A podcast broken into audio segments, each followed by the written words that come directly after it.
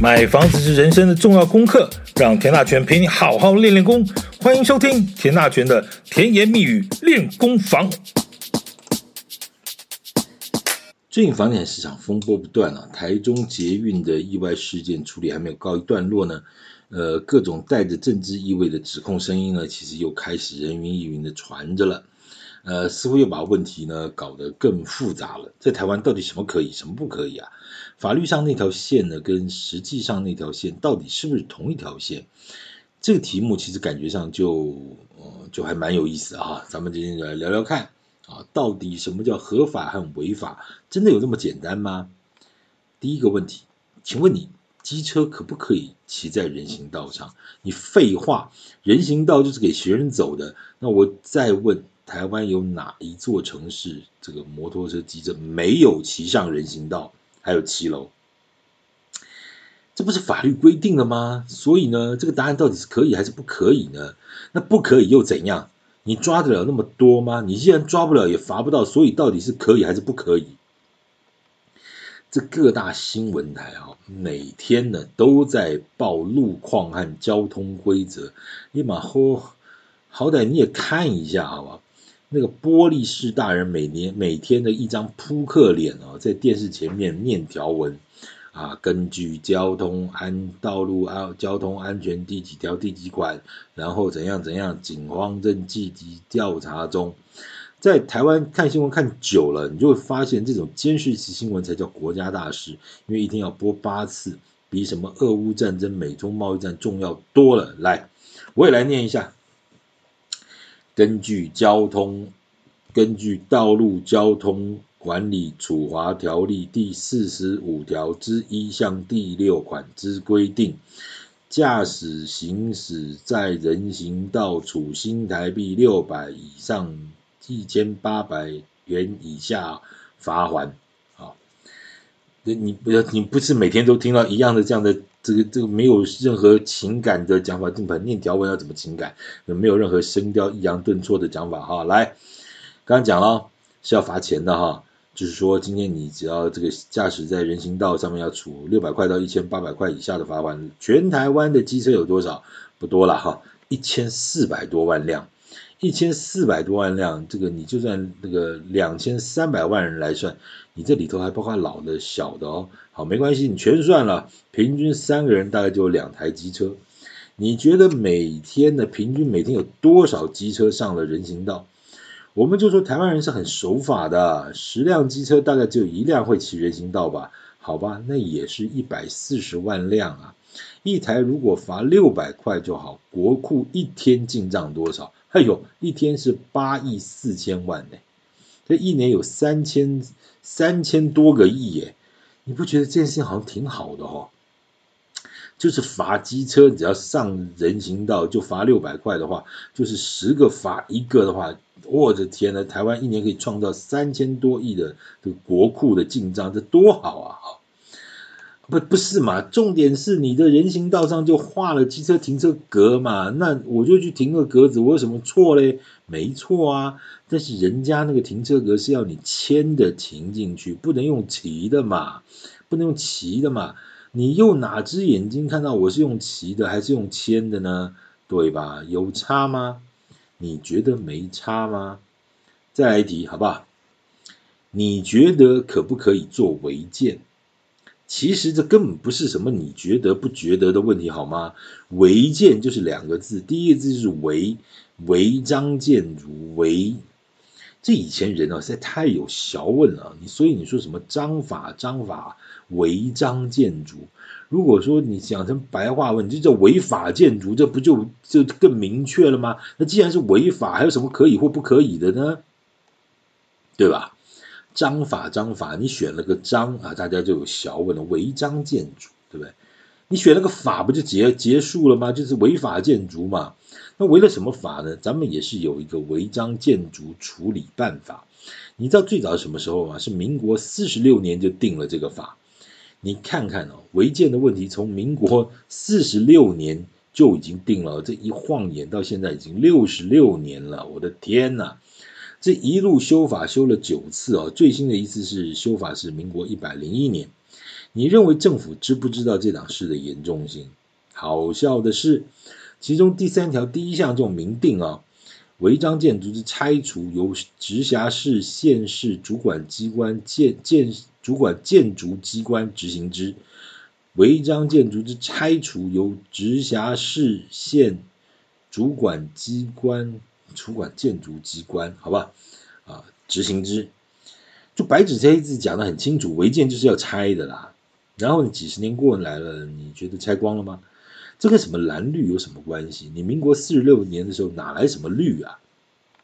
好，后来呢，曾经有一个现在看起来也是争议很大的，叫做陈水扁条款，也就是说呢，一九九四年十二月三十一日之前的寄存违建呢，属于缓拆违建，讲得很清楚哦，不是不拆哦，是缓拆哦。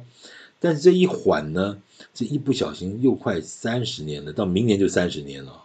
哎呦，好快哦！你有没有发现，好快哦！一九九四年十二月三十一日之前，就民国八十三年以前的寄存违建啊，你这这几年一直有听到，对不对？好，马上就要三十年，明年满三十年，我请问你觉得这三十年来有没有增加新的违建？嗯？呃，当然，陈水扁那个时候，陈水扁的条款，陈水扁市长条款，他管的是台北市。那几乎你全台湾各地方，大家也都在讲这个啊，什么缓拆啊，什么，那那好吧，就变成一个好像不成文的一个呃法令。好，其实真的，要知道台湾的违建到底有多少，你就从台湾做都市更新的效益，你就知道了。你不觉得很奇怪吗？明明是违法的事情，但是他居然可以要挟其他合法也同意改建的住户呢？我就要求费用分回更多，不然我就如何如何。你真的觉得台湾最美的风景是人吗？拉回来啊，谈一下最近最近热门的话题啊，这商业区能不能盖住宅？商业区能不能做住宅使用？先讲个基本观念啊，就台湾的土地呢，基本上分为都市计划土地与非都市计划土地两大部分。好，在实施都市计划的地区呢，是用土地使用分区管制规则来规定管理了啊。那讲起来是非常复杂一个东西啊，那改天有空再细述了。那我们简单讲，就是在土地使用分区的管制上面呢，各县市有不尽相同了啊，但是大致就是分为住宅区、商业区、工业区。啊，还有什么文教区、风景区、保护区啊，等等等等啊。那台北市其实分的就很细了，一共有十二种区分啊，啊，就把住宅区呢就一二三四四种，然后后来住二呢又加上住二之一、住二之二，住三加上住三之一、住三之二，住四加了住三、住四之一。你有没有听听着觉得，光是一种住宅区就有九种不同的规定？你听到现在有没有昏掉？而且这每一种住宅的。建蔽住宅用地的建蔽率呢，容积率也不尽相同啊，所谓的使用强度也不一样。那什么叫使用强度呢？简单来说了，就是说指这个不同的使用分区呢，可以做什么使用？那使用强度越大呢，可以做的项目就越多。举例来说，这个第一种住宅区理论上就最高级的住宅区，概念上就是要维持最高级品居住品质的一个住宅区。所以依法规定呢，它就不能开设大型百货商场，这很清楚吧？对不对？因为这个百货公司一开呢，就会影响到住宅区的环境品质啊。那全台湾这种低密度的、超低密度的住宅区，其实非常非常少啊。因为台北市啊，大概只有阳明山一小部分的哈，呃，保有一些这种住意的这种土地，但其实这种土地反而没什么会要，为什么呢？因为它的可建坪很少。那建蔽率六十，容积率三十，什么概念？就一百平只能盖三十平，容积率六十，那六十度六十除以三十，也就只能盖两层楼。基本上呢，就是别墅啊，那种大别墅，独门独院的那种大别墅。在台湾现在这种房价水准上面，阳明山这种大别墅，你觉得一户要多少钱？你会问多少钱？基本上你就很状况外了。为什么？它根本就是无行也无市，一年呢看有没有成交个几户。你就算十分非常的有钱呢，你也不尽买，不一定买得到，因为它没有货，那没有货就没有价嘛，没有就没有成交行情，也没有没什么无所谓行情了。那那它这概念上就是，哎，有一户丢出来说三个亿，它就三个亿，五个亿就是五个亿，你要杀价吗？啊，那就不要勉强了，谢谢再联络啊。这是最高级最高级的住宅区了哈。那我们一般人住的住宅区呢，一般而言大概就是所谓的第三种住宅区，也就是所谓的住三。啊，刚才讲过呢，其实住三又分为住三之一、住三之二。如果就容积率而言呢，住三的容积率是二二五，住三的容积率是三百，呃，住三之一的是三百，住三之二的是四百。这有什么区别？住三之一啊，就是面临大马路啊，这个基本精神就是大马路旁边的房子呢，啊，因为人流车流比较多啊，就相对比较有商业的一个效益，所以政府是允许你盖高一点。好喽，听懂喽？那就来喽，有两个重点，一个是呢，能盖越多的，这叫坪效，也就是坪效越高的，是不是越有价值，对吧？相较一坪只能盖两坪的，这种一坪能盖三坪、四坪或者这个住这个就三四坪的，呃，当然后者就更有价值了哈。那第二个重点呢，就是什么？如果在大马路怎么主干道的旁边呢？因为具有某种程度的商业价值，所以呢，大马路边的住宅区呢，是不是就可以做某些商业使用？所以呢，住宅区有商业这件事情似乎就比较可以理解了。好，那你现在还有听过很多什么住商混合大楼吗？有吗？哈，其实这都在城市发展的过程中呢，一路演变过来的。呃，事实上呢，住商混合到底好不好？你现在也许会觉得不好，那感觉上可能进出的分子比较复杂啦，社区管理可能有点问题啦。但是你回想三四十、三四十年前呢、像什么敦化南北路啊，还没有那么商业化的时候，它本来就是一个以住宅为本的一个区域啊，加上部分的那个商业、商业的那个动向呢，好像以那个时候没有那么没有那么的成熟啊，没有成熟，所以呢，你在。往回来看呢，那个时候的商业状况好像，那个时候时空背景看起来也没什么不对了哈，也不能，也不是说不对了，就是说你不能用现在的眼光了来评断这个三四十年前的状况。好。那事实上呢，在号称全台湾房地产房价最高点的天花板的这个台北市信义计划区呢，其实四十年前在做都市计划的时候，也不是现在这个样子。那区内除了规划了市政中心之外呢，其他有大部分土地都是什么住商啊、商住啊这种土地。也就是说呢，虽然你叫做住宅区，但是基于这个生活机能考量，还是允许部分的商业设施。啊，结果呢？后来呢，是因为这些这几十年来多次通盘检讨，才慢慢把这些所谓住商商住用地正式区分为住宅区和商业区。啊，那实际上想当年很多豪宅呢，也因为了为了标榜它纯住宅的这个价值啊，所以呢，它与其一楼可以做店面，它就是不做啊，它就诉求零店面，它就让那个住宅豪宅的这个价值呢更高啊，这又是另外一种市场操作的方式啊，好。好，其实很多人呢都认为台北就代表全国，这种天龙国思维其实非常非常的不对。很多分析房地产市场的专家呢，这个讲来讲去就讲台北，好像全台湾的房地产就只有台北，其他地方好像都不存在啊，实在是也不知道怎么讲。我那既然这样，我们就聊一下啊，其实全台湾哪里容积率最高啊？那其实是高雄，好，高雄。其实刚刚讲了，台北市有这个土地使用分区管制规则，高雄一样也是用土地使用分区管制规则啊，还有住宅区、商业区、工业区等各式各样的规范啊，它比台北还多，它一共规划了十六种啊，呃，就包括住宅区、商业区呢，分为各分为五种啊，那其实住一到住五，商一到商五，好，我不讲那些太复杂的事，我讲个重点吧，你知道全台湾容积率最高的地方在哪里呢？它就是在高雄。高雄的第五种商业区哦，所谓的商五哦，它容积是八百四，八百四啊，就是第五种商业区。台北市最高的第四种商业区是八百，好吧？台北市没有几块是没有几块地是所谓的商四啊，像西门町里头很旺很旺的那几个点之外，其实大概没有几块地是真的能够拉到所谓的商四啊。好，那。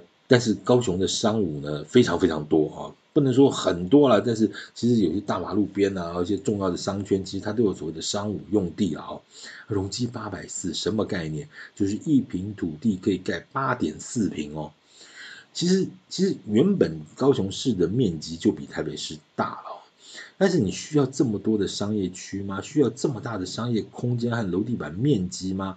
话说回来，这也都是都市计划这几十年一路走过来的变化。你能说它不对吗？它有什么不好呢？其实都不能用现在的时空背景来看啊。好，如果从前面的这一大堆说明啊，你反过来看，你就知道了，说住宅区是可以允许做部分的商业使用的。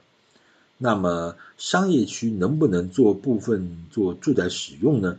工业区能不能做住宅使用呢？这两个题目如果反过来看，好像也成立嘛？错，它就不成立，哈，不成立。我们先讲一个比较简单的讲法，其实说简单也不简单。简单讲就是这种工业住宅。工业怎么会有工工工什么工业和住宅怎么会是合在一起的一件事情？就工业区做住宅，这怎么会合嘛？你随便用常识想，它都是两件事情，这怎么会有在工业区里做住宅一件事嘛？好，但这个问题就是麻烦了啊，就政府原本在做都市计划的规就规定啊，这块地呢，这个原本就是要做工业区、工业使用，不管是做工厂或者修车厂，什么工是工，那住就是住嘛。本来这就是一个一码归一码，不能混合使用的事，这档事好像也就是那么天经地义。但是呢，这就经历了几件事情。第一个就是在一九七二年哦。当时台湾的经济正在积极的发展中，尤其这个创造外销、创造外汇是非常非常重要的事情。所以当时的台湾省省主席谢东闵呢，就是为了鼓励一般民众可以做一些家庭代工业呢，就提出了客厅及工厂这样的政策。这基本概念就是让工厂可以把一些这个细琐的手工业呢，啊发包给工厂周边的家庭主妇。做什么呢？像编织业啦、编草席啊、草帽啊、刺绣、塑胶花、小玩具、小首饰、小包包等等等等，这些啊，其实，在当年的时空背景之下，是非常非常好的政策。台湾的经济也就在这样的全民运动的情形下一路发展哦。相信现在有很多年过六七十的长辈们呢，其实大概小时候都有帮忙家里做过这些事情。好喽，那就从一个小客厅开始喽。就越做越有点样子了，规模也越做越大了。啊本来的住宅呢，就变成小工厂，那小工厂就变成变大了，变成大一点的小工厂。然后呢，工业和住宅就混了啊。你说呢？工业用地不能做住宅，但你回到那些年，好像也也也就是这样自然发展下来啦。这当然啊，这后来的后来的后来啊。这个政府的都市计划就越来越成熟了，发现这种工业呃工业区和住宅区混合的状况不太好，那工厂有些噪音啊和污染呢，会影响到这个居住品质啊，又变成了工业区绝对不能做住宅，明定好。但是对于这个几十年发展下来所形成的这个聚落呢，你该如何解决呢？你要这些住在工厂旁边的这些老邻居们强制搬离吗？这好像也不太行。这民主社会的成熟哪是什么你说要拆就拆，这要搬就搬的。好，于是呢，大家老邻居也住了几十年，人不亲土亲，你要他搬离这个老家哪肯呐？啊，但是房子旧了也不能住了，却有这么大的一个住宅换屋的需求，于是乎，好。那废弃的工厂呢，把工业用地就腾出来来做住宅，好，这在民国八十几年的时候出现了一好大一波的推案潮啊！你现在看，这就是一个好像违法的事情，但是它就是供需嘛，你有需求，有有需求，自然会有供给嘛。当下的无法可管，到后来的立法管制，它本来就是一路演变的一个过程啊！你真的要做到一刀切，确实有相当相当的难度了啊！于是乎呢，台面下的变通管道就出现了。工业住宅是不能登记做住宅的啊，但是可以登记为一般事务所。我跟你说，我就看过，就预售屋做样品屋，虽然明明就是住宅的这个室内三房两厅的规划，但是因为它是工业住宅嘛，它就写着就是某某某室内装潢设计公司的产品展示间啊，这真的有够厉害。它展示什么？展示床啊，展示沙发，展示衣柜啊，啊，反正呢，这件事情就是卖的人心里有数，买的人心里也有数，那就那就好搞了，好不好？那 只要合约上面呢，那个写清楚，你也知道你买的就是公寓住宅啊，反正就这么回事了。好，结果呢，这个事情闹大了，这个说要查呢，说住户要缴纳代金呢，就可以就地合法，结果缴了没？然后呢，就没有然后了啊。就没有然后啦。好，这里头还有一个重点哦，就明明就是说明明土地使用分区是工业区，也不能做住宅使用，但是理论上呢，这个所有的这个，你说如果就就就是工业区的话，理论上你所有的水电费是不是就应该比照工业用电啊、工业用水来收费？没有哦，如果你是做一般住宅使用呢，什么水电费啊，什么就是用这个住宅的标准来来来收费的哦，这就有意思喽。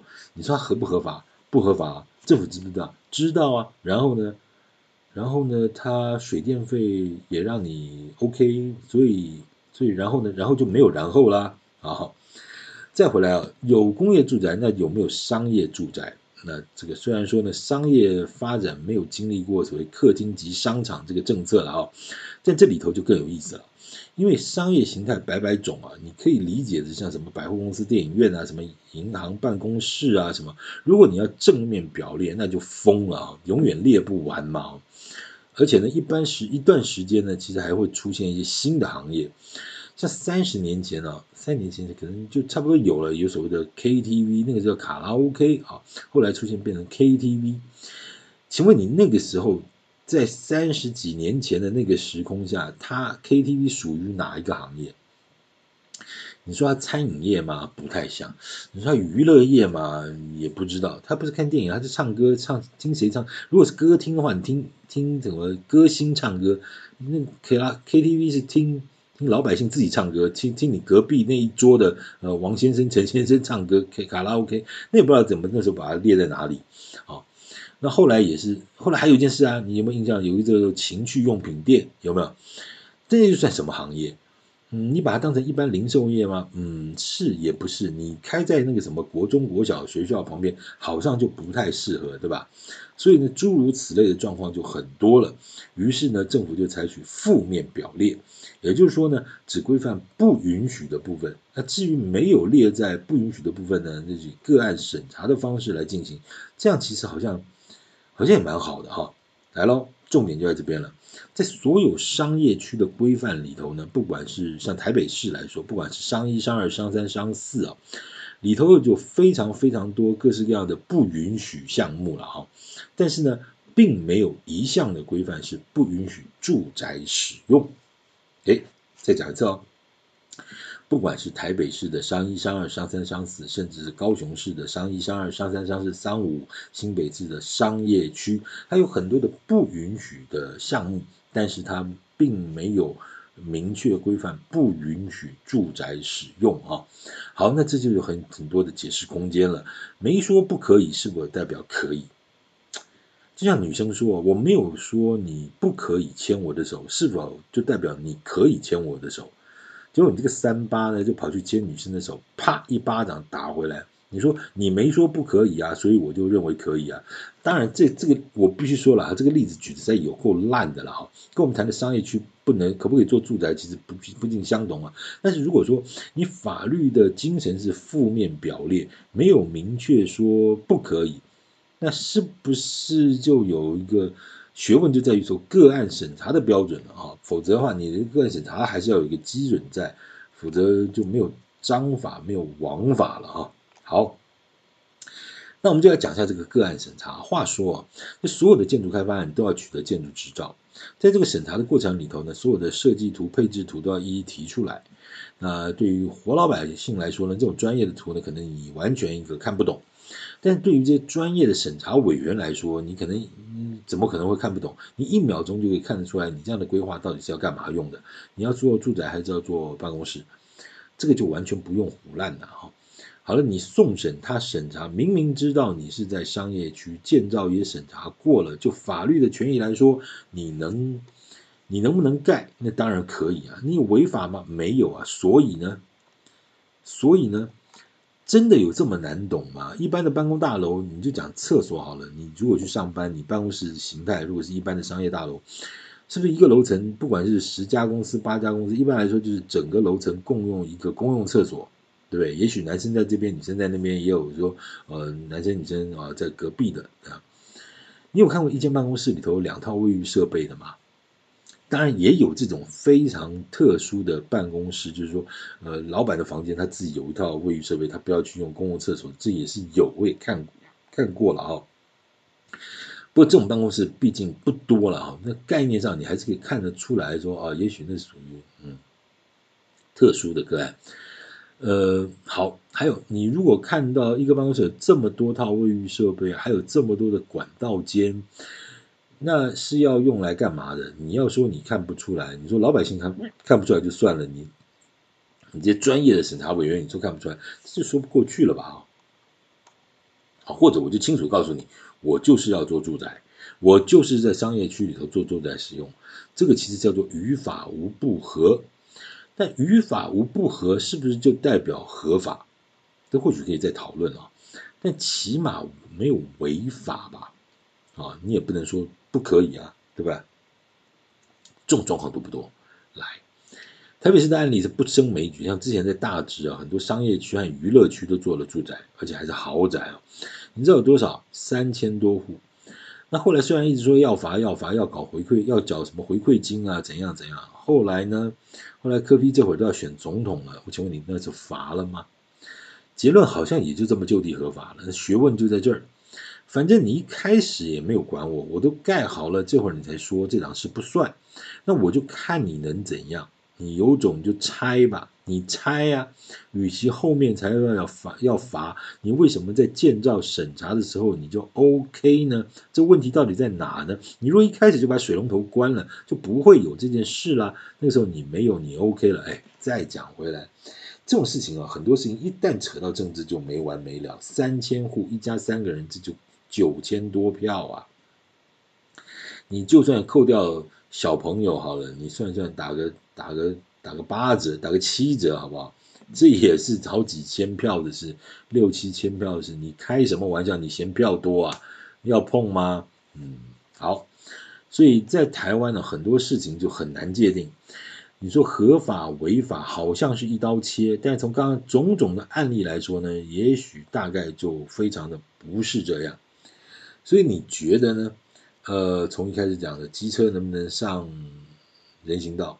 当然不行啊，那有没有？到处都是啊，所以呢，你认为房子能不能做违建？当然不行啊，违建呢？那你认为，嗯、而且违建要拆啊，对啊，所以你认为现在，嗯，这个各大城市里头违建的状况如何呢？哎，嗯，好。那住宅区里头也许容许某一些商业的使用，那商业区里头能不能做住宅使用？工业区里头有没有住宅使用？不行，那都是与法不合的事情。那有没有？有，所以怎么办？所以，所以就看着办，好不好？感谢今天的收听，欢迎继续关注田大权的甜言蜜语练功房。有任何的问题，欢迎你留言啊，给我，我都会亲自我会直接跟大家回回应。呃，想听什么题目也都可以。好，感谢您的收听，我们谢谢，下次再见。